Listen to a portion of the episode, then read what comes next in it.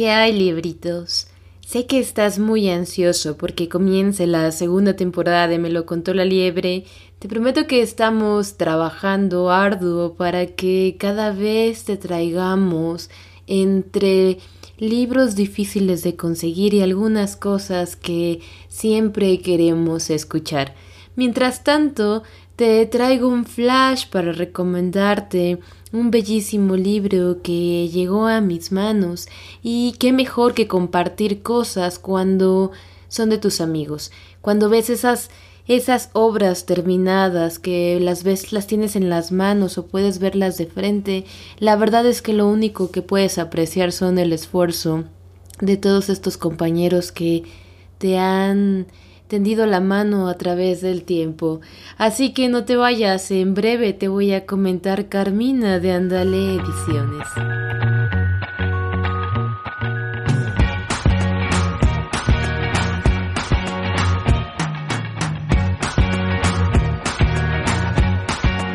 Este de la editorial Andale Ediciones, que es relativamente joven, aún tiene un año y medio, pero promete muchísimo. Trata de la historia de Leo y María, em, quien es un niño y su abuela que lo comparten todo, los helados, los dibujos, el gusto por contar historias, los paseos por las calles y mirar las estrellas cada noche. Este libro, nos dice la contraportada, narra las situaciones que viven juntos y lo que cada uno guarda en lo más profundo de su ser.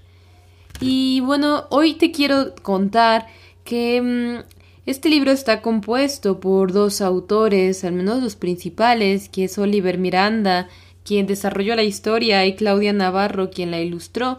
Ambos se juntan en un diálogo bellísimo. Yo te voy a dar mi impresión. Cuando terminé yo dije, acabo de leer una historia preciosa. Y mira qué bien me viene, porque hoy más que nunca afirmo que los adultos somos esos niños que desde siempre han regido nuestras decisiones. Mudamos roles y en el mejor de los casos nos volvemos fuertes e independientes solo para evitar otros brazos que nos refugien.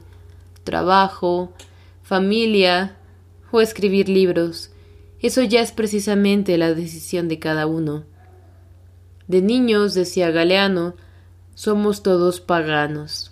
Creemos en el pasto, en el sol, las nubes y las estrellas. Con el tiempo nos van modelando la idea que el mundo se compone de responsabilidades arduas y sisifismos, que el cansancio es destello de trabajo arduo y que los adultos cansados son los exitosos. Mentiras. El mejor lugar para estar es donde se es feliz. Se está bien y se es requerido, para un niño, hacerse indispensable dentro de su mundo le es todo, porque se vuelve el creador de sus propias historias, pero sobre todo, se sorprende con los detalles, con los detalles que en realidad lo son todo, pero cuando crecemos nos dicen que esas son texturas y no las estructuras. He visto a más de un niño incluso, me recuerdo a mí misma, compartiendo la comida de su mesa en un supermercado con los niños que se acercan a vender de pronto cosas. ¿Qué va a entender un niño de clases sociales? ¿De verdad?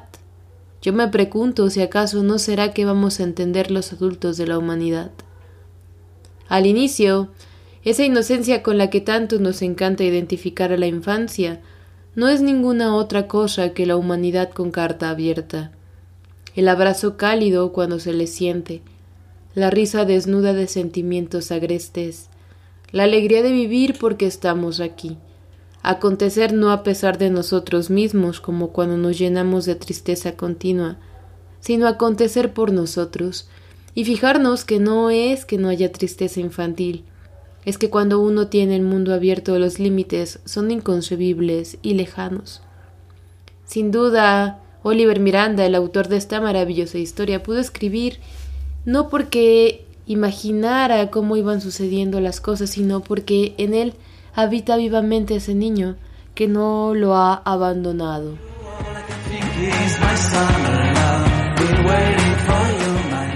Así que fíjate bien todas estas reflexiones que te acabo de dar a partir de la historia de Leo y María, cuando terminas de leerla, realmente la temporalidad se rompe, aunque bien tú puedes tener otra interpretación y hemos hablado mucho con el autor y bueno, han salido varios comentarios al respecto del final, que de pronto es un final abierto, aunque, ojo, te comento que las ilustraciones juegan un rol importantísimo debido a que conforme se te van narrando ciertas cosas, vas comprendiendo a través de ciertos ademanes, colores, representaciones, cómo es que puede terminar este libro.